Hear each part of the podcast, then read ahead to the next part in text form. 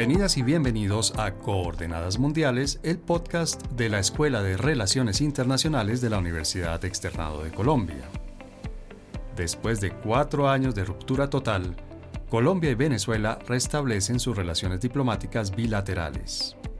A raíz de la llegada de Gustavo Petro a la presidencia colombiana, las relaciones con nuestro vecino, tal vez el más importante, comenzaron a dar un giro radical de la contradicción ideológica entre los dos gobiernos, que llevó a una ruptura de las relaciones diplomáticas entre Caracas y Bogotá, hemos pasado en tan solo algunas semanas a un acercamiento acelerado en varios niveles del gobierno. Desde antes de la posesión presidencial, el nuevo gobierno colombiano comenzó a trabajar en normalizar las relaciones bilaterales. Por ejemplo, el nuevo canciller Álvaro Leiva se reunió el 28 de julio en la ciudad venezolana de San Cristóbal con Carlos Farías, ministro de Relaciones Exteriores venezolano. El 9 de agosto, el ministro de Defensa venezolano, Vladimir Padrino, informó que el presidente Nicolás Maduro le había dado la orden de restablecer relaciones militares con las Fuerzas Armadas colombianas. El 12 de agosto, Bogotá y Caracas anunciaron a Armando Benedetti y a Félix Plasencia como sus respectivos embajadores ante el otro gobierno, es decir, un restablecimiento pleno de las relaciones diplomáticas. La celeridad con la que se ha dado el restablecimiento de relaciones en realidad no ha sorprendido a nadie. De hecho, los candidatos de las diferentes corrientes políticas a la presidencia de Colombia habían anunciado durante la campaña que establecerían contactos con Caracas con el fin de reiniciar el comercio y la representación diplomática al menos la consular. Esta era una necesidad sentida especial, pero no únicamente, en los departamentos colombianos y en los estados venezolanos fronterizos. Además del comercio binacional, la agenda pendiente incluye temas como la migración, la delincuencia, la subversión y el terrorismo, e incluso el abastecimiento de hidrocarburos. Para analizar la velocidad y la profundidad de este restablecimiento de relaciones entre los dos países, nos acompañan desde Venezuela, Giovanna de Michele, docente de la Universidad Central de Venezuela, internacionalista y periodista. Y desde Colombia, Chomín Laceras, periodista, docente de Relaciones Internacionales de la Universidad del Rosario, Rona Rodríguez, internacionalista de la misma universidad y especialista en Venezuela, y Marie de Teuf, periodista, internacionalista, especialista en los países del norte de la región andina. Bueno, hoy tenemos un episodio de Coordenadas Mundiales súper internacional. Tenemos desde Caracas, Venezuela, a Giovanna. Hola Giovanna, gracias por estar con nosotros aquí en Coordenadas Mundiales. Hola, muchísimas gracias a ustedes por la oportunidad. ¿Y Xiaomin también estás en dónde? ¿En Caracas? No, yo estoy en Bogotá. Ah, estás en Bogotá, bueno, pero tú eres venezolano. Soy venezolano. Ah, bueno, muchas gracias, bienvenido y muchas gracias por estar aquí. Y Ronald, un placer. Gracias. Y Ronald, que, que, ya participó, si no recuerdo mal, en un par de, de, episodios nuestros aquí hablando de Venezuela, colombiano, pero pues de los colombianos que más estudian y más saben sobre Venezuela. César, gracias por la invitación. Chomin, Giovanna, Marí. Y bueno, y finalmente, pero lo dejo al final porque es la más importante, mi amiga, mi maestra y por su trabajo como profesora de Relaciones Internacionales y como corresponsal de un periódico francés para la región andina, bueno, para, para, el norte de la región andina, Marie Duteuf. Bienvenida y muchas gracias por estar nuevamente aquí en Coordenadas Mundiales. Gracias César y buenos días a todos. Bueno, como hoy tenemos, como hoy tenemos esta, esta oportunidad, este lujo de panelistas aquí, de analistas, pues les propongo que entremos en materia muy, muy, muy rápidamente. ¿Qué significa esto de reanudar las relaciones entre Colombia y Venezuela? Es decir, en la práctica, ¿qué es lo que va a pasar, Giovanna, una vez se hayan regularizado, se hayan reanudado las relaciones entre Colombia y Venezuela?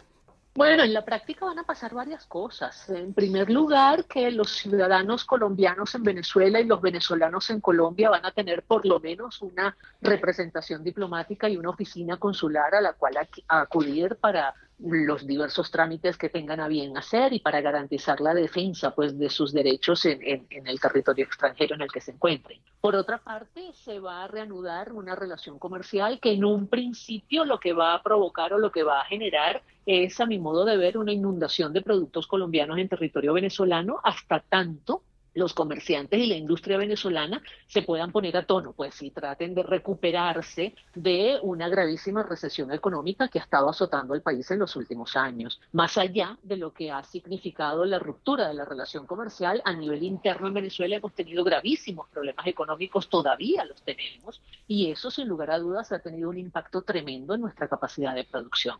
Y además de estos vínculos y esta reanudación de los vínculos económicos y diplomáticos en el sentido, bueno, consular por lo menos, que haya tanto aquí como allá representación consular, Maguef, a nivel político, ¿qué podemos esperar de la reanudación de las relaciones entre Colombia y Venezuela?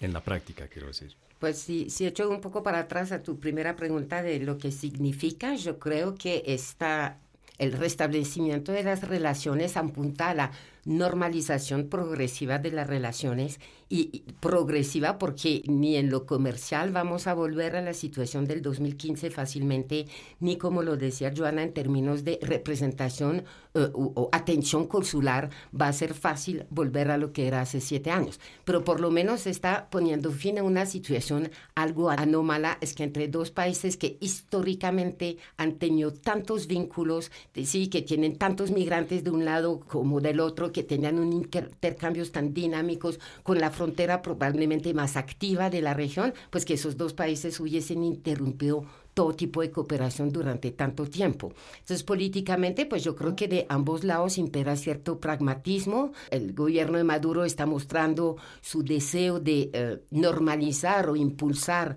la reactivación económica en su país y eso obviamente pasa por reactivar la relación comercial con Colombia. Y Gustavo Petro también desde el inicio de su campaña había dicho que iba a restablecer esas eh, relaciones. Hay un costo político de ambos lados, especialmente el lado colombiano porque los opositores de, Petro lo sospechan de simpatía política con Maduro. Eso puede limitar un poco su margen de maniobra. Puede también limitar la margen de maniobra a las eventuales reacciones de Estados Unidos, que todavía son muy prudente. Obviamente, digamos, en, en el pragmatismo comercial va a pesar la dimensión política de ambos lados de la frontera. Joven, pero hay algo ahí que dice Mariev que me llama la atención y es el pragmatismo en la política venezolana. ¿Ha habido cambios internos en Venezuela, en la política venezolana, que hayan preparado el camino para esta reactivación de relaciones? No, no creo que haya habido cambios sustanciales. Sí, yo lo que creo que, bueno, esto indudablemente al gobierno de Nicolás Maduro, digamos, la reanudación de relaciones le viene muy bien porque de alguna forma eh, rompe, digamos, o, o abre algún tipo de boquete al aislamiento, digamos, que, que su gobierno ha venido sufriendo en los últimos años, ¿no? Indudablemente esto creo que lo puede utilizar el gobierno de Nicolás Maduro como pues una demostración de que este aislamiento ya se está debilitando, ¿no? Entonces, creo que digamos esta es la principal ganancia política que puede utilizar el gobierno de Nicolás Maduro con la apertura de relaciones, más allá, por supuesto, de lo que ya, digamos, los, los contertulios y contertulias de este podcast han señalado de las digamos, las ventajas que puede traer ya en, el tema de la regularización en la zona fronteriza o de la renovación de relaciones comerciales. Bueno, Ronald, aquí hemos hablado de temas de migración, hemos hablado de temas de, comercio y, bueno, y otros temas económicos, hemos hablado, digamos, de este tema político, pero ¿qué pasa con otros temas que sí o sí están relacionados con la frontera? Por ejemplo, el tema de seguridad el tema de la presencia de... Si me lo permites, perdón, perdón, si me lo permiten, yo quisiera hacer un comentario antes de pasar al tema de la seguridad. Sí, es sobre la introducción de este término de pragmatismo, ¿no? Yo creo que en el caso de Venezuela no hay nada de pragmatismo. En el caso de Venezuela lo que hay es la evidencia clarísima de cómo la ideología se ha superpuesto en los últimos 22 años a los intereses de los ciudadanos, ¿no? A los intereses de los venezolanos, cómo la ideología se ha superpuesto inclusive a los intereses comerciales, a los intereses económicos del país.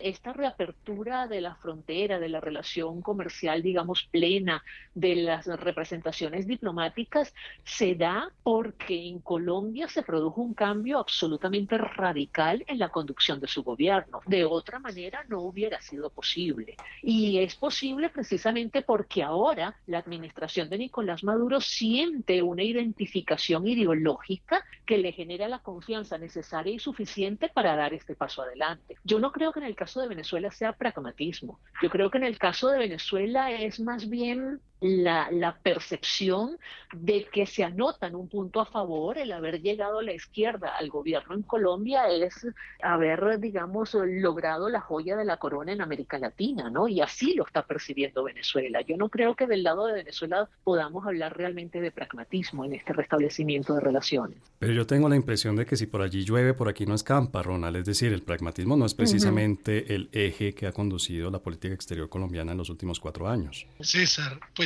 realmente yo creo que hay que ser muy prudente con este reinicio de la relación. Creo que todavía hay muchas cosas que están en el tintero que no se terminan de, esclarecer, si bien se ha demostrado la necesidad por parte del presidente Petro de recuperar la relación con el Estado venezolano, hay una serie de dinámicas que se están dando que todavía no permiten que eso se materialice. De hecho, pues más allá de, los anuncios, más incluso más allá del nombramiento de los embajadores, que a diferencia de lo que suelen pensar muchos, a mí no me parecen los embajadores más idóneos para el ejercicio que requieren el Estado colombiano y el Estado venezolano, sobre todo por dos cosas, porque lo fundamental es recuperar la relación institucional y eso es muy difícil en Colombia y es muy difícil en Venezuela.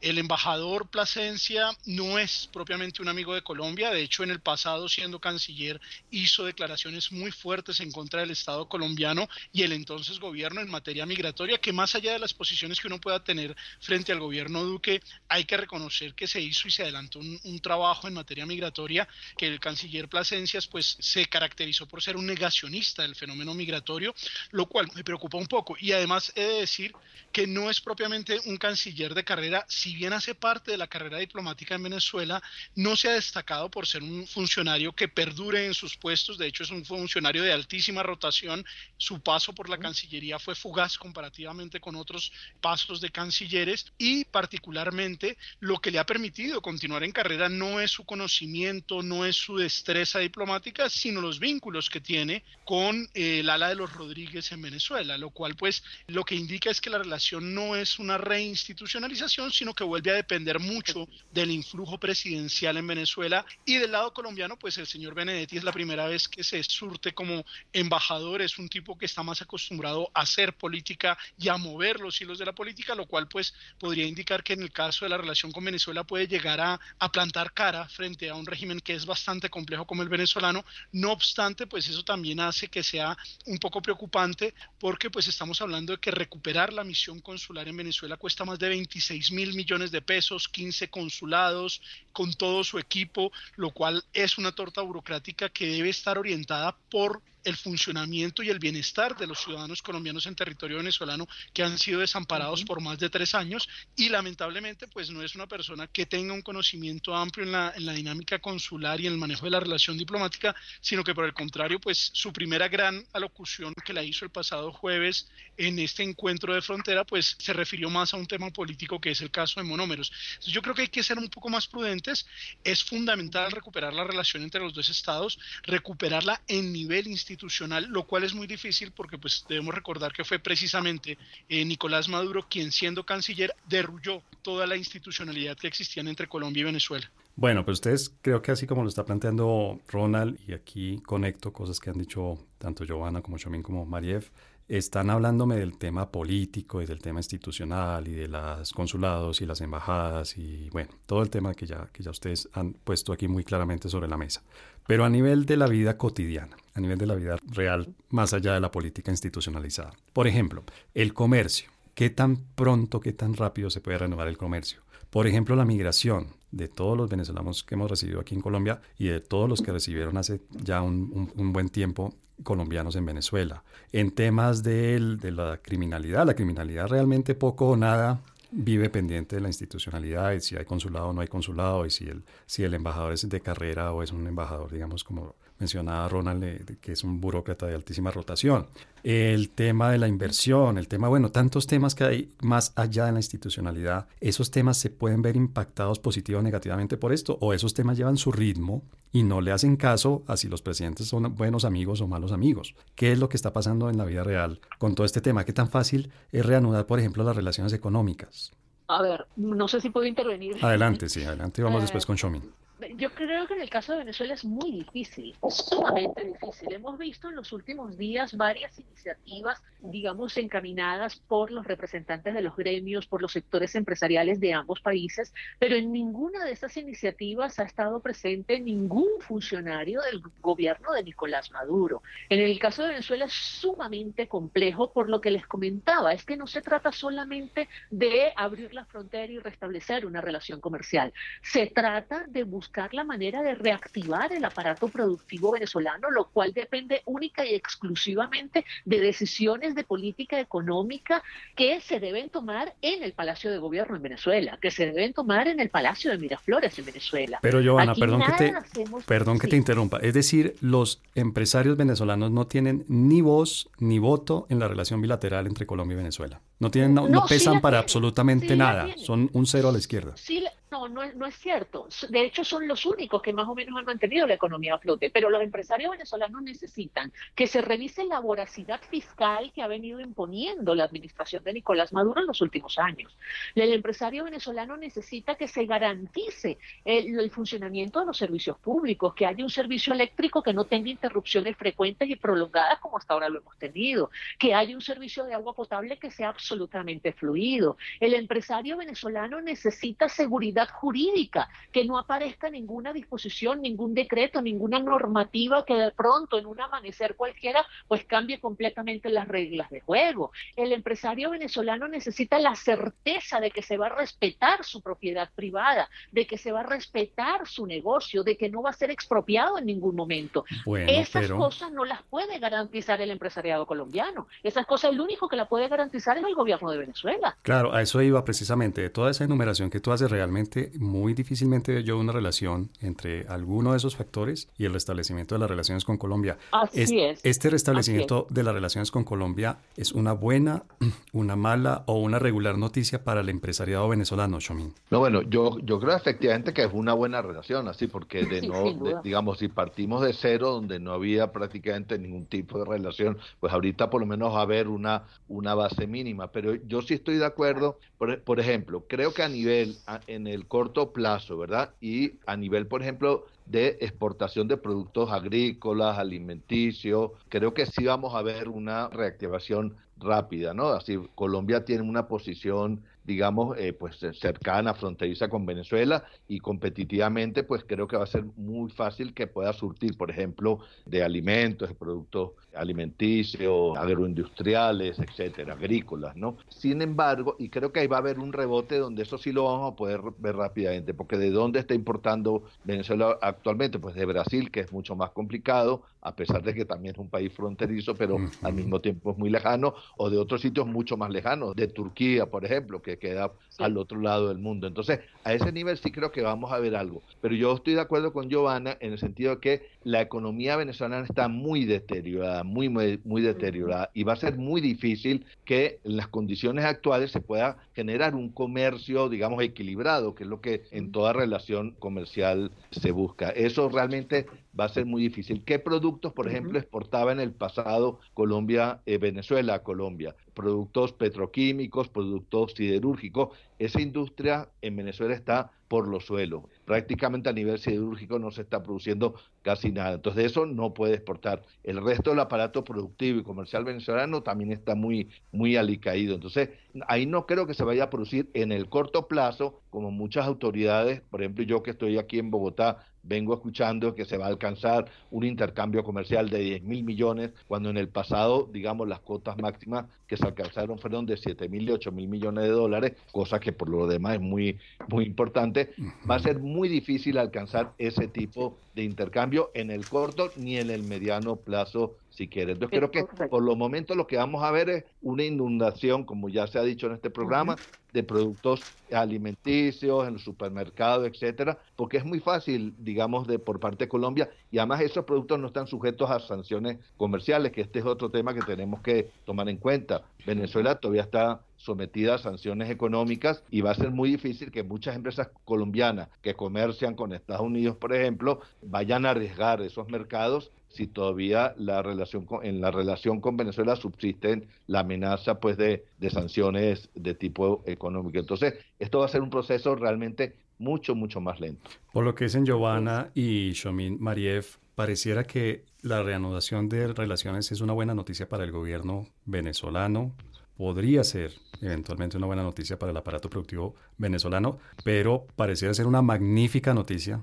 para los colombianos. ¿Tú estás de acuerdo, digamos, en que hay ese desequilibrio, que se va a ver ese desequilibrio, que los colombianos vamos a ser los grandes ganadores de la reactivación económica? No es la conclusión de eso que saco de, lo que acaban de decir ellos, es más bien que esta reactivación comercial probablemente va a ser mucho más lenta de lo que esperan unos en Colombia, porque efectivamente el descalabro de la economía venezolana ha sido inmenso y va a ser de muy lenta recuperación. Y por otro lado, porque también la reactivación de las relaciones comerciales depende, uno, de la capacidad de compra de Estados Unidos, que está en este momento incentivada por los buenos precios del petróleo y no por una recuperación del aparato industrial en Venezuela, y segundo, por el restablecimiento de la confianza. Es que en Venezuela parte de la desregulación y de la liberalización de la economía se hace de manera diría yo casi que salvaje, o sea, solamente no se aplican las normas que siguen existiendo. Entonces, en cualquier momento es muy fácil hacer marcha atrás y decir volvemos a aplicar las cosas, o sea, y entre Colombia y Venezuela, como cualquier cosa en el mundo, es mucho más fácil destruir la confianza que restablecerla. Entonces, tiene que restablecerse la confianza a nivel eh, político, que a lo mejor no va a ser lo más complicado, pero a nivel de los operadores económicos, y eso puede tomar tiempo. Sobre lo que dijo Ronald de los embajadores, yo yo comparto, digamos, su análisis de cada uno, pero yo también me planteo que van a pesar los embajadores en este proceso, porque va a haber muchos canales que se van a restablecer entre los militares, entre las autoridades sanitarias a la frontera, entre los gobiernos. O sea, yo creo que la pregunta sobre qué papel juegan hoy los embajadores es una pregunta, sí, fundamental del mundo diplomático. Pero aquí sí, yo creo que de pronto uno puede pensar que no va a ser tanto, a menos de que opten por ambos, de ambos lados, por la diplomacia del y Ronald, tú sobre este, este panorama de la reactivación, tú también eh, compartes, digamos, este optimismo moderado o más bien este pesimismo moderado en cuanto a la velocidad y la intensidad con la que se pueda recuperar lo que alguna vez hubo entre Colombia y Venezuela? Bueno, yo tuve la oportunidad de estar en los dos encuentros de frontera e incluso en participar en las conversaciones que se dieron en, 2020 antes de la pandemia y es que ante la ausencia de las relaciones de, entre gobiernos empezó una dinámica de diplomacia ciudadana y particularmente de diplomacia gremial. Hoy el comercio bilateral entre Colombia y Venezuela el año pasado logró los 391 millones de dólares, es decir, comercio existe. Lo que pasa es que tiene que pasar por el Zulia, la Guajira y es un, proceso muchísimo más costoso en materia de transporte. Este año, según la Cámara de Comercio Colombo-Venezolana, ya logramos superar los 400 millones de dólares en el primer semestre. Si continúan las cosas así, podríamos cerrar el, el año con unos 800 millones de dólares. Si se abre la frontera y funciona, los cálculos estimados es que llegaríamos al millón de dólares y eventualmente a la salida del gobierno de Gustavo Petro podríamos estar alrededor de los 4 mil millones, lo cual sería eh, un, buen promedio para lo que es el comercio entre Colombia y Venezuela. Perdón, pero solamente para ponerlo, perdón, en perspectiva. Es decir, en un año el comercio se puede triplicar. Podemos pasar de 300 millones a mil millones de dólares, tranquilamente, digamos eh, así. De manera vegetativa, si se quiere es, parte de un proceso que vienen viviendo Colombia y Venezuela en los últimos años. Recordemos que si bien la, relación, digamos, que se rompió definitivamente en el 2019, en el 2019 el comercio cerró en 238 millones, si la memoria no me falla. En este orden de ideas que estamos diciendo, poco a poco, a medida que la economía venezolana empieza a mejorar, empieza a consumir más productos colombianos y es eso, es consumo de productos colombianos porque Venezuela ya no tiene la capacidad de importar de otros países como en algún momento lo hizo cuando cambió el mercado ganadero colombiano por el mercado, eh, por ejemplo, argentino, que eso fue una decisión que tomó Hugo Chávez después de que sale de la CAN en 2006, empieza a importar más ganado de Argentina que de Colombia y eso nos golpeó a nosotros. ¿Cuál es la naturaleza de lo que está sucediendo hoy? Que si se abre el puente y puede funcionar el comercio, digamos que lo máximo que puede llegar a crecer en este año es a los mil millones y de ahí vendría un crecimiento hasta el final del gobierno de Petro, que si las cosas funcionan, en el mejor de los casos llega a los 4 mil millones. Cuando el embajador Benedetti dijo que iba a llegar a los 10 mil millones, como lo decía Chomin, eso no tiene ningún asidero. es, es, imposible. La economía venezolana en 2008, que fue el año donde llegamos al mayor intercambio, fue de 2.223 millones y era un momento donde Venezuela estaba con el precio del barril del dólar a 140 dólares el, barril y Venezuela estaba produciendo más de, dos, de 1.500.000 barriles. En ese momento creo que estaba en, en 2.100.000 si, si la memoria no me falla. Hoy Venezuela está por debajo de los 700.000 barriles. En algunos meses sube, en otros meses baja. La producción de Venezuela no se ha recuperado. Venezuela no puede comprar en las, en las dimensiones que contaba y además hay que decirlo, la población venezolana salió el 20% de la población en los últimos cinco años. Eso es una reducción demográfica que ningún otro país en la región ha vivido. Habitualmente un país crece entre el 2 y el 3% año a año. Venezuela se redujo el 20% y eso significa una disminución de la capacidad económica de Venezuela muy grande. En ese orden de ideas, si bien esta diplomacia gremial ha funcionado y puede llegar a crecer un poco con la apertura de la frontera, tenemos una situación y es que el régimen venezolano ya ha empezado a dar algunos atisbos de, proteccionismo. Lo hemos visto con algunas declaraciones del señor Freddy Bernal, que lamentablemente parece ser la persona que realmente maneja la relación bilateral por, por el momento, por lo menos en la zona de frontera. Y de otro lado, pues en este encuentro de yo alcancé a notar por la gente de Fede Cámaras una preocupación que es absolutamente normal en los gremios y es lo que nos decía Joana, que ocurra una inundación de productos colombianos que pueda afectar incluso aún más la labor industrial en Venezuela. Porque si bien ya la labor industrial está golpeada, si se inunda de productos colombianos, pues esa labor va a ser aún más golpeada. Entonces creo que hay, hay una perspectiva buena, pero esto es un tema complejo que tomará tiempo para los dos países recuperar la relación y será una relación que se marcará por la simetría de la balanza comercial en favor de Colombia. ¿Tú querías decir algo ya para cerrar este primer eh, bloque? Se me, olvidó, pero para solamente rematar lo que está diciendo Ronald. O sea, si es buen negocio para Colombia. La pregunta es saber qué tan buen, buen negocio va a ser y no crear expectativas desmedidas. Y la misma pregunta, pues ya nos contestaron Giovanna y, y Shomin. ¿También va a ser buen negocio para Venezuela? Vamos a ver qué tan buen negocio es. Este podcast es patrocinado por la Maestría en Asuntos Internacionales, un programa de tres semestres dirigido a personas interesadas en entender el mundo para actuar en él y transformarlo. Inscripciones abiertas hasta el 10 de septiembre. Más información en posgradosmai.uexternado.edu.co. Bueno, en el primer eh, segmento de este episodio estuvimos hablando, digamos, de la reactivación de las relaciones, la reanudación de las relaciones diplomáticas entre Colombia y Venezuela y cómo eso posiblemente va a tener un impacto positivo al lado y lado de la frontera para los migrantes, para los industriales, para los comerciantes, para diferentes sectores económicos y sociales y políticos. Yo les propongo que en este segundo segmento hablemos de dos temas principales. El primero de ellos es las fronteras propiamente dichas, es decir, los estados fronterizos del lado de Venezuela, los departamentos fronterizos del lado de Colombia. Creo que es una verdad de estas de perogrullo decir que una cosa es ver las relaciones entre Colombia y Venezuela desde Caracas o Bogotá y otra cosa es verlas desde Cúcuta, por ejemplo, desde la Arauca en Colombia. Giovanna, los estados fronterizos, ¿qué tanto han tenido eh, un papel activo, digamos, en esta renovación de relaciones que tanto han presionado internamente en Venezuela. ¿Qué tan importante es el tema para los estados fronterizos en Venezuela? Para los estados fronterizos es fundamental que esto se,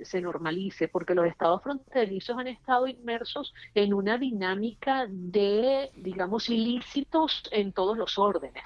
Hemos visto una proliferación de grupos irregulares en los estados fronterizos, hemos visto una proliferación de actividades del narcotráfico en los estados fronterizos, hemos visto una proliferación del contrabando en los estados fronterizos, y es por una razón muy simple. No hay generación de empleo en los estados fronterizos venezolanos, el narcotráfico se convierte en una forma de subsistencia en los estados fronterizos venezolanos, hay una relación de complicidad muy fuerte entre algunos grupos al margen de la ley y los organismos de seguridad en la frontera, hay una desinstitucionalización total y absoluta en los estados de frontera y hay una gran, una gran cantidad de necesidades insatisfechas. Además de las necesidades, como lo dije anteriormente, de los servicios básicos, están las necesidades de productos que no llegan a la frontera venezolana porque es que ni siquiera se consiguen en las grandes ciudades en Venezuela. Y entonces ven el, la única forma de abastecimiento es desde Colombia. Es una buena noticia que ahora el contrabando va a competir con el comercio lícito en esa zona de la frontera. Pero hay otro ingrediente que es muy lamentable, es muy negativo, y es la poca capacidad de compra que tiene el venezolano. Sobre todo en esos espacios de frontera. La economía que se mueve en esos espacios de frontera es generada fundamentalmente por actividades ilícitas. Y hasta donde yo he visto hasta estos momentos, por lo menos público, no hay información de una agenda de seguridad compartida entre Colombia y Venezuela. Ese es uno de los grandes temas pendientes, Shomin. Tú compartes esta mirada de Giovanna, es decir, los estados fronterizos se pueden beneficiar, digamos, de manera más rápida de esta reactivación, pero no tanto en términos de intensidad, de cantidad. Sí, concuerdo con lo que ha adelantado Giovanna y ella ha puesto sobre la mesa un punto que me parece muy importante, que es el tema de la seguridad, ¿no? Indudablemente, digamos, todos los grupos irregulares, las mafias que se han fortalecido mucho durante estos años, porque se les ha dejado a ellos, digamos, de alguna manera el control de este tema, no van a desaparecer tampoco un día para otro. Así se les genera, como señala Giovanna, pues una competencia ahorita, porque si abren un puente, pues eso va a permitir probablemente que se reanuden pues los pasos regulares de mercancías, etcétera, pero estas mafias, digamos, que se han beneficiado tanto durante este tiempo, eh, no se van a quedar con los brazos cruzados. Entonces, habrá que ver cómo se reacomoda todo este tema de la economía ilegal, de los grupos armados que hacen vida en la zona y que han venido controlando todos los pasos por las trochas, por ejemplo, ¿no? Entonces, este tema eh, creo que va a ser muy interesante ver qué desarrollo tiene, porque eso no no se va a terminar porque pasamos el switch y se acabó. Esos grupos eh, van a querer seguir todavía usufructuando los beneficios que han tenido y hay que ver cómo se acomodan a esta nueva realidad.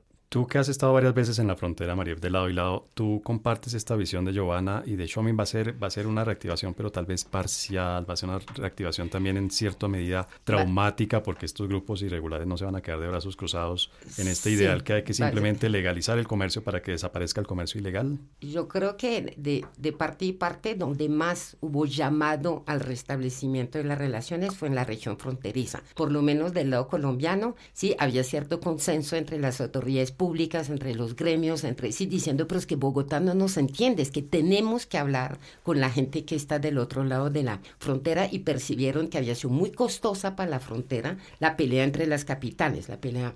Ahora, hay una cosa importante que hay que recordar, es que no es que la situación, o sea, no es que todos los problemas de la frontera vienen de la ruptura de las relaciones diplomáticas. En Colombia se publicó un libro de Ariel Ávila en 2012 sobre la frontera caliente, donde mostraban cómo la corrupción, el contrabando, los grupos irregulares habían penetrado de ambos lados el aparato de Estado y como sí, había mucho problema de funcionamiento institucional. O sea, no se trata de volver a los tiempos fáciles de antes. es que esta frontera, sí, yo, desde las persecuciones, ¿se acuerdan la persecución en caliente, el contrabando de gasolina? O sea, eso no son fenómenos que vienen del 2015 o del 2019. Ni siquiera del siglo XXI, es un fenómeno del siglo XX. o sea, es una frontera muy complicada de controlar, entre otras cosas, y yo lo digo como periodista, ¿no? Cuando uno dice Venezuela cierra la frontera, entonces yo dice, pero que explicar que cierran tres puentes, pero son 2.219 kilómetros de una frontera que se pasa muy fácil. O sea, yo siento que los europeos no, no entienden de qué problemática estamos hablando cuando hablamos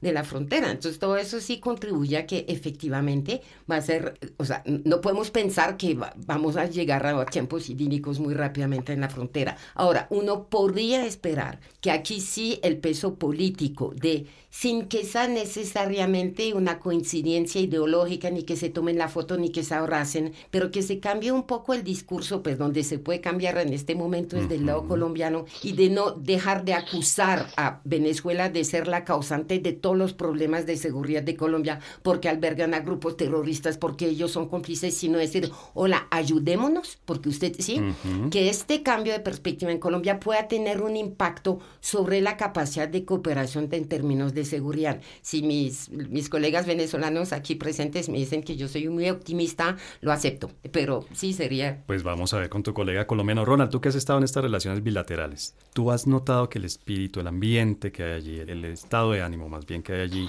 es de optimismo, de un optimismo cauto, o hay cierto pesimismo de todos estos problemas que ya existían antes de que se rompieran relaciones? Bueno, en, este momento hay mucho optimismo por la recuperación de la relación, particularmente hay muchos anuncios y digamos como un ambiente en favor del establecimiento de consulados, embajadas, de hecho ya hay una misión colombiana en territorio venezolano evaluando la dinámica de los consulados y de la misión diplomática, no obstante creo que todavía faltan muchas cosas de las dinámicas reales de la relación. Nuestra frontera converge en todos los grandes negocios de la delincuencia, contrabando, tráfico de armas, narcotráfico. Ahora tenemos tristemente un crecimiento exponencial de la trata de personas, lo cual afecta a niños y niñas y adolescentes colombianos y venezolanos y el tráfico de migrantes. El comercio digamos que sigue existiendo porque si bien se cerraron los puentes todavía sigue pasando mercancías. Por las trochas hoy están pasando gandolas de combustible paradójicamente de Colombia hacia Venezuela y eso va a implicar un cambio en la política de, de combustibles de la zona de frontera. Recordemos que hasta antes del 2015 teníamos el fenómeno de los pimpineros que la mayoría de las personas del norte de Santander se ganaban la vía tratando de traer combustible de Venezuela y vendiéndolo en Colombia a unos precios muy bajos e incluso ese combustible llegaba hasta Bogotá y había toda una lógica de de, irregularidad que como bien cita María el texto de Ariel Ávila, se reconocía que las autoridades de ambos lados estaban completamente compenetradas con esas dinámicas de irregularidad. Ahora que se abre, las cosas no es que hayan cambiado mucho. En materia de combustible sí, porque hoy tenemos contrabando de combustible de Colombia hacia Venezuela. Colombia va a tener que cambiar toda su reglamentación y muy seguramente Norte de Santander va a protestar porque le van a quitar los beneficios, porque recordemos que esta era un área en el cual el combustible era más barato para pues precisamente poder llevar la relación con Venezuela. Ahora se va a normalizar, se va a estabilizar. Hoy están surgiendo bombas de combustible por todo norte de Santander y eso pues implica algunos cambios. No obstante, pues en materia de piretaje terrestre del lado venezolano la situación no ha cambiado para nada. Es decir, los productos colombianos que van a entrar a Venezuela tienen que enfrentar unas condiciones de seguridad que son muy complejas. Llevar productos hasta Caracas es muy difícil. Una de las cosas que me llamó poderosamente la atención en este último encuentro es que me preocupa la capacidad de transporte del lado venezolano. Recordemos que los camiones colombianos pueden entrar hasta cierta zona, descargar y ahí la carga la asumen camiones venezolanos. Venezuela no ha podido renovar su parque automotriz, sus carreteras no han podido surtir el mantenimiento que requieren, lo que quiere decir que muchas de las cosas que son necesarias para el comercio todavía no logran aterrizarse. Y particularmente el tema de seguridad en las carreteras venezolanas está muy deteriorado, es muy difícil que los camiones puedan transitar de noche, lo que quiere decir que si bien le vamos a quitar el comercio legal a la ilegalidad, y es decir, lo volvamos a formalizar, en la práctica muchas cosas van a seguir funcionando de, forma precaria porque no hay un relacionamiento. Si bien hay un, espíritu que es admirable de los gremios de los dos lados y de la población, particularmente de frontera, creo que todavía falta cuadrar muchas cosas de la letra pequeña entre los dos estados para dar garantías de que la relación sea fluida. Bueno, y ya para terminar les propongo este último tema y es de algo que uno aprende muy temprano cuando uno empieza a interesarse por la política colombo-venezolana que le enseñan a uno sus maestros, de las cuales tengo, les digo, esto me emociona a mí, tengo una de mis maestras aquí sentada frente a mí, hoy, en, hoy precisamente, y es que a uno le explican muy tempranito cuando uno empieza a estudiar relaciones colombo-venezolanas, la política, las relaciones entre Colombia y Venezuela no son un tema de política exterior, sino siempre son un tema de política interior. Lo que pase con Colombia es un tema de política interior venezolana, lo que pase con Venezuela es un, política, un tema de política interior colombiana. Eso sigue siendo cierto hoy, Giovanna, es decir, esta reanudación de las relaciones entre Colombia y Venezuela pueden tener algún efecto sobre la política interna venezolana? Tan cierto es que la llegada de Gustavo Duque a la Casa de Nariño obliga Uy, perdón, perdón, te, te perdón, te corrijo, te corrijo un pequeño error, pero es que yo creo que más de uno tuvo un shock en este momento. Gustavo Petro que reemplaza a Iván Duque. Pero bueno, de pronto el tiempo te dará la razón y terminaremos teniendo un Gustavo Duque. es, posible. es lo que dije, la llegada de Gustavo Petro a la Casa de Nariño marca, eh, eh, o sea, lo que dice es tan cierto que la llegada de Gustavo Petro a la Casa de Nariño marca definitivamente una obligación eh, insoslayable para que Venezuela revise toda su política económica. De entrada, es decir, para ti ese es el primer efecto de política interna que tiene este, esta reanudación de relaciones. Absolutamente, sí señora, porque si queremos sobrevivir, tenemos tenemos que revisar nuestra política económica. Del resto, no, bueno, no, nos va a comer Colombia. Bueno, vamos a ver. Gracias por tener tanta fe en Colombia, pero, mmm, Shomin, ¿tú cómo, cómo ves la cosa? ¿Qué, ¿Qué efectos puede tener en la política interna venezolana esta renovación de relaciones? Bueno, depende por, por dónde lo vea uno. Yo, yo creo que, por ejemplo, como lo dije al comienzo, creo que el gobierno de Maduro va a hacer una utilización propagandística importante ¿no? de, de tema. Entonces, ese creo que es un, un efecto, digamos, interno que hay que anotar. Pero hay un tema que no quiero dejar pasar y es que el tema de la migración, que es tan importante en la relación entre los dos países, ha sido totalmente omitido tanto en Colombia como en Venezuela. Si Venezuela nunca ha reconocido, digamos, el gobierno venezolano nunca ha reconocido que hay una migración de más de 6 millones de venezolanos, mm. de ellos el 40% en Colombia. Y en este proceso de reanudación de relaciones, en Colombia tampoco se ha dicho una sola palabra sobre el tema, ni en los encuentros fronterizos, ni los embajadores designados, ni los gobiernos pues en general y sus cabezas, ¿no? Yo creo que el tema eh, migratorio, por las dimensiones que tiene, sobre todo aquí en, en, Colombia hay dos, por lo menos 2.400.000 venezolanos, digamos, según las últimas cifras, y yo creo que una vez que el estatuto vaya avanzando, eh, vamos a llegar a cifras más cercanas a los 3 millones, ¿no? Entonces, el tema migratorio tiene que ser hoy en día un tema estratégico en las relaciones entre ambos entre ambos países. Y lamentablemente, hasta el día de hoy, no se ha dicho ni una sola palabra. Eso, la verdad es que a mí personalmente y, a los que hemos venido siguiendo el tema, eh, nos preocupa muchísimo. Bien, y una pregunta, les pido por favor, tanto a Johanna como a Shomin, una respuesta muy corta por cuestiones de tiempo. ¿Qué tantas condiciones creen ustedes que haya que se le podrían poner o se le han puesto al gobierno venezolano para reanudar las relaciones. Es decir, que ha sido una, reanudación sin ningún condicionamiento, simplemente vamos a reanudar y ya, sin ninguna condición, sin ninguna no sé, sin ninguna contrapropuesta por el lado venezolano? Pues hasta donde yo tengo conocimiento, no, no, la única contrapropuesta de, o, la única condición que se le ha puesto al gobierno venezolano es eh, que haya seguridad jurídica, ¿no? que se respete a la empresa privada y que, que de alguna manera se garantice la continuidad en una relación comercial que luce como muy prometedora para Colombia. Es lo único, es que Colombia, ¿qué condiciones le va a pedir Colombia a Venezuela si las condiciones actuales son las más favorables que pudieran existir para ese intercambio comercial para Colombia? Sí, claro, tienes toda la razón, pero no sé, Shomin, si en el tema político, digamos, e-, este, Giovanna tiene toda la razón y lo mm. muestra claramente allí en lo empresarial, pero en el tema político podrá haber algún tipo de condición, de petición, de solicitud que le haya hecho el gobierno colombiano al venezolano, o eso es algo impensable y el gobierno venezolano, pues... Yo, yo, yo creo que es un poco prematuro, pero perdón, pero voy a ser muy breve. Yo creo que es un poco prematuro decirlo, pero yo invito a mirar con mucha cautela la relación Colombia-Estados Unidos, porque no descarto la posibilidad de que Estados Unidos intente triangular la relación con Venezuela a través de Colombia.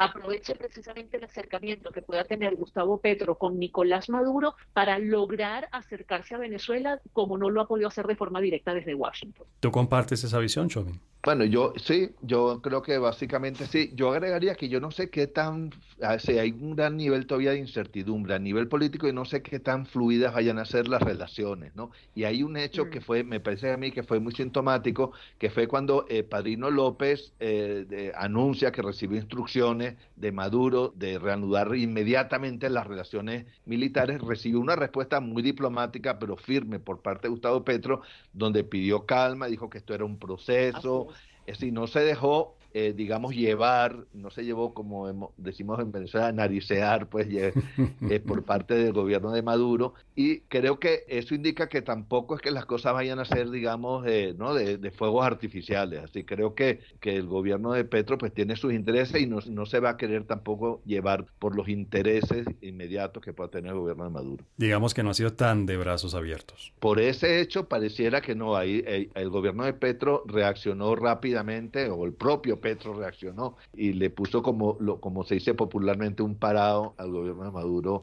en este sentido. María, tú hace un rato, iniciando este episodio, pues nos recordabas eso, que el tema aquí en Colombia pasa también por la oposición que hay, por la desconfianza que hay a cualquier cosa que suene a madurismo, que suene a, chavismo, que suene a, obviamente, a, a castrismo, castrochavismo, bueno, todas estas palabras aquí que sabemos que causan tanto escosor y tanta desconfianza. ¿Cómo has sentido tú hasta ahora? ¿Cómo has sentido tú hasta ahora que se ha recibido esta renovación de relaciones? ¿Qué tanto ha impactado eso la política interior colombiana? O sea, yo creo que se usó mucho la bandera del antichavismo en las campañas anteriores. En esta campaña había bajado algo porque finalmente todos los candidatos, y especialmente Rodolfo Hernández, habían prometido esta reapertura. Había cierto consenso, probablemente impulsado por sí, las presiones de, de los gremios, de que la ruptura no había producido ningún efecto político deseable, ya que se fue Iván Duque y Nicolás Maduro sigue en el poder. Entonces yo creo que eso ha bajado un poco, sí, el, el, el nivel de confrontación interior en Colombia sobre este tema, pero que, que también Gustavo Petro sabe que tiene que ser muy prudente porque nadie quiere echarse, sí, abrazar a, o muy pocos en Colombia. Quisiera que se abrazara a Nicolás Maduro. Aprovecho que Méndez la, la palabra y que estamos terminando sobre el tema de los migrantes. Para decirle una cosa porque yo sí me pareció, para eh, contestar a Xiaomi, o solamente hacer una, subrayar un hecho efectivamente raro, estoy de acuerdo con lo que él dice, que muy poco se ha hablado en la campaña y, en, y, desde que Gustavo Petro asumió del tema de los migrantes. Mientras la campaña a mí me pareció admirable, porque yo vengo de un país donde el tema de la, migración se ha vuelto, sí, se ha instrumentalizado en política y ha alimentado una xenofobia porque unos partidos, un sector de la política... Una enorme tentación en campaña. Eso, o sea, la sí, xenofobia es muy popular. Sí, de decir, el problema viene de que tengamos dos millones de extranjeros, por eso hay desempleo, por eso hay delincuencia, o sea, y eso no ha sucedido y yo creo que es de celebrar. Ahora, efectivamente, la invisibilización que ha llegado de esta, de esta situación, que se puede explicar, pero aquí no cabe, sí, puede ser preocupante porque algún tipo de política, de decisiones exigen esos eh, dos millones, casi 500 venezolanos que están en, en, Colombia.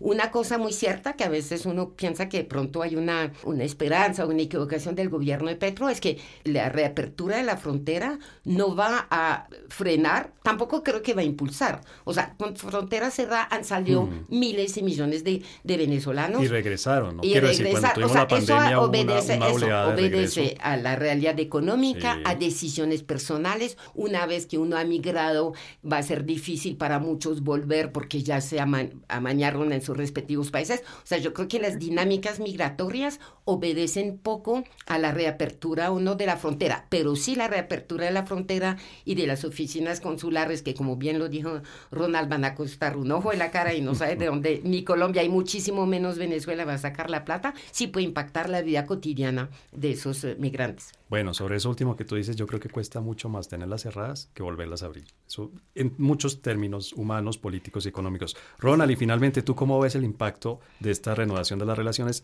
en la política interna colombiana? Bueno, eh, particularmente los dos temas centrales de la administración Petro pasan por Venezuela. La paz total implica una negociación con el ELN y ahí vamos a tener una serie de complejidades porque el ELN ya es un grupo también venezolano con componente venezolano y con dominio territorial en Venezuela. Así que la desmovilización de este grupo pasa porque Venezuela sea uno de los actores de la negociación, no como facilitador, no como mediador, sino como parte. Si se desmoviliza el ELN colombiano, pero no se mo- desmoviliza el ELN venezolano, quedaríamos a medias en un proceso donde durante los últimos tres años el ELN se fortaleció muchísimo en Venezuela. Es más, ganó la legitimidad que suele construir este grupo guerrillero dentro de espacios sociales, dentro de comunidades, y eso es lo que hace tan difícil negociar con él. Y por el otro lado, el tema ambiental, que es tal vez la bandera internacional que ha presentado el presidente Petro y que de hecho pues tiene unas repercusiones internas que han anunciado en materia energética de la posibilidad de compra de gas a Venezuela y demás en función de ese supuesto de esa dinámica ambiental, pues Venezuela es uno de los países que lamentablemente peor ha tratado el medio ambiente, solo basta ver el lago de Maracaibo, la cantidad de fugas petroleras que tiene, ha sido y se ha convertido la forma de explotación minera en Venezuela, la minería ilegal en Venezuela, en un riesgo en toda la zona de frontera con Colombia. Así que esos temas se van a ver fuertemente complicados y creo que a pesar de las simpatías ideológicas que pueda creer que existen entre el presidente presidente Petro y el presidente Maduro, yo creo que el presidente Petro se va a distanciar de la izquierda autoritaria que existe en el continente, se va a distanciar un poco de esa izquierda y se va a acercar más a la izquierda democrática, que también tiene sus sabores, porque es que en México y en, Argentina no es que les esté yendo muy bien, y Boric pues hasta ahora empieza y parece ser el, el gran aliado de Petro en materia regional, porque de hecho el primer encuentro binacional que solía ser entre Colombia y Venezuela, esta vez fue entre Colombia y Chile. Y eso también marca un distanciamiento, lo que decía Chomin, de, de la distancia que puede haber implícitamente entre los dos gobiernos. Y obviamente pues creo que con esta dinámica vamos a tener complejidades en el corto plazo, más que incluso congruencias, porque tan pronto se abran los consulados, ahí van a aparecer temas de participación política en Venezuela que van a ser difíciles de administrar por el régimen de Nicolás Maduro. Bueno, hoy tenemos cuatro invitados de lujo y obviamente queremos aprovechar todo el conocimiento que ustedes nos pueden traer, por eso nos vamos a saltar por hoy la sección de recomendaciones. Solamente les pido que rápidamente me, respondan una pregunta que es una especie de, de cábala, si se quiere. Vamos a ver pronto una reunión personal entre el presidente Petro y el presidente Maduro. Giovanna, ¿tú qué opinas? Vamos a ver un abrazo de estos, no sé cómo llamarlo, de muy, muy fuertes del presidente Maduro al presidente Petro. Oye, vale, de verdad que eso no lo sé responder porque quisiera poder visualizar muchas cosas en, el futuro, pero todo pareciera indicar que no. En el corto plazo, si entendemos por corto plazo los próximos seis meses, pues pareciera ser que no, porque la posibilidad de que Gustavo Petro venga a Venezuela la veo un tanto remota y la posibilidad de que Nicolás Maduro vaya a Colombia también. La de Petro en Venezuela porque no ha manifestado ningún interés, eh, ni él ni, ni su alto gobierno, de venir a Caracas. Fíjate que la reunión que hubo con, eh, sí, creo que fue con Benedetti, fue en Táchira, fue con, con, el gobernador del estado Táchira y el canciller venezolano no se tuvo que desplazar hasta el estado Táchira para reunirse con el embajador designado o con el canciller de ustedes, creo que fue con el canciller designado por parte de Gustavo Petro. Es decir, que a Caracas no han venido. y llevar a Nicolás Maduro, Adelante. perdón, y llevar a Nicolás Maduro a Bogotá lo veo sumamente complicado porque no sé hasta qué punto las fuerzas militares colombianas estén muy satisfechas pues de, de ver a Nicolás Maduro en, en, Bogotá y creo que eso lo sabe Gustavo Petro, ¿no? Sí, y, gracias por recordar lo del, lo del Táchira porque realmente ese, ese, tipo de detalles en diplomacia sí que significan, que parecen solo de forma, tienen mucho de fondo. Chomin, ¿tú qué crees? Vamos a ver un abrazo personal de Nicolás Maduro. Yo creo que el, el interés digamos, primero de este, de este encuentro está, por supuesto, del lado de Caracas, está del gobierno de, de, Maduro, por lo que yo venía diciendo antes de que se le quiere dar digamos, una relevancia propagandística importante a esto. De todos modos, lo que quiero advertir es que ese abrazo, lo que hay que tener mucho cuidado, que es que no sea el abrazo del oso, ¿no? que, aplastando. Me imagino que lo dices por, el, por, el por la metáfora del abrazo del oso, no por una cuestión corporal. No, no, por, por la metáfora. Muy bien. Mariev, ¿tú qué, qué, dices? ¿Vamos a tener un abrazo de los... Perdón, un abrazo de Maduro pronto? no, yo comparto la visión, sí, de, de Joana. Yo creo que si el corto plazo son los seis meses, lo veo muy poco probable. Y también comparto lo que ella dijo, que hay que estar muy pendiente de lo que pasa en Estados Unidos. Uno siente que la administración Biden está dispuesta a jugar la carta del pragmatismo, estoy de acuerdo, habría que definirlo, pero de una, pues si ha fracasado la, la política de aislamiento de Venezuela, juguemos aún la carta de una de un posible tímido, muy limitado acercamiento, o si de una victoria de los republicanos en las elecciones de Mitaca en, el, en Estados Unidos vuelve a tensionar la situación. Yo creo que Estados Unidos va a jugar un papel en el ritmo de las relaciones entre Colombia y Venezuela. Y Ronald, ¿tú ya tienes preparada, no sé, la cámara para ese abrazo o no? No, yo, yo creo que es muy poco probable que Nicolás Maduro pueda venir a Colombia, sobre todo porque hay 2,4 millones de venezolanos que están en todas las ciudades y no hay una ciudad en la cual no saldrían a manifestarse. Creo que las manifestaciones que vimos en Colombia a principios de este siglo, cuando vino Bush, eh, serían muy pequeñas comparativamente con las de Nicolás Maduro. Y por el otro lado, creo que la relación respecto al tema de, de Estados Unidos es aún más difícil porque Estados Unidos se ha pasado por encima a Colombia cada vez que trata de hablar con Venezuela, lo pasó con la anterior administración, los encuentros que se dieron entre Estados Unidos y Venezuela fueron encuentros que ni el canciller ni el presidente estaban enterados de lo que estaba pasando y siento que a Colombia la han utilizado como una plataforma para la, la pugna con Venezuela, pero cada vez que se empieza a hablar de Venezuela nos aíslan y creo que ese ha sido uno de los grandes errores de Colombia. y veo muy poca posibilidad de que el, que el canciller Leiva pueda cambiar ese tono. La embajada norteamericana en Colombia está muy interesada en buscar espacios de diálogo directo con Venezuela pero Colombia y, y, particularmente Petro, que no tiene tampoco mucha cercanía con los norteamericanos, no creo que pueda servir como un instrumento de, acercamiento. Así dadas las cosas, creo que no va a ser una relación fácil. Incluso yo creo que pueden pasar los cuatro años sin que se logre dar un encuentro presidencial de alto nivel, porque es, es bastante difícil hasta que no se recupere la relación. Y pues como lo decía Chomin, si es verdad el espíritu del presidente Petro de reinstitucionalización, es muy poco probable que se vuelva la diplomacia presidencialista que tuvimos durante lo que ha sido el ascenso de la revolución bolivariana. Bueno, habría que ver, qué pena, ahí me tomo yo un poco el papel de analista, que en, este podcast, por supuesto, no es el que me corresponde, pero yo creo que podríamos ver de pronto una sorpresa en una reunión multilateral, ¿no? Quiero decir, hemos estado planteando un, escenario bilateral, es posible que en uno multilateral veamos el acercamiento, el abrazo, y bueno, veamos al pobre Petro casi triturado. Pero, pero yo, este... yo, ahí difiero contigo, César, porque es que lamentablemente no hay espacios multilaterales donde ahorita estemos. La CAN ya no existe, eh, Venezuela está suspendida en Mercosur, en la OEA no está la representación de Maduro y la CELAC, que podría ser el espacio, está también inactivo. Ahorita no tenemos ningún espacio multilateral donde nos podamos encontrar. Tiene razón, sí señor, tiene razón. Bueno, pues ya con ese, con esa manera de callármela. ¿Ven por qué no me gusta ser analista delante de los que sí saben aquí en este programa?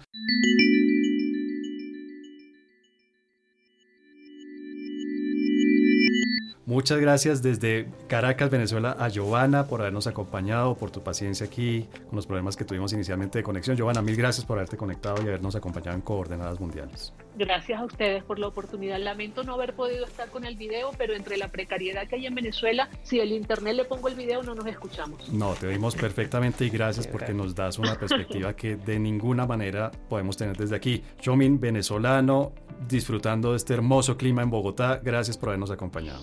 Muchísimas gracias, ha sido la verdad un placer compartir con todos ustedes.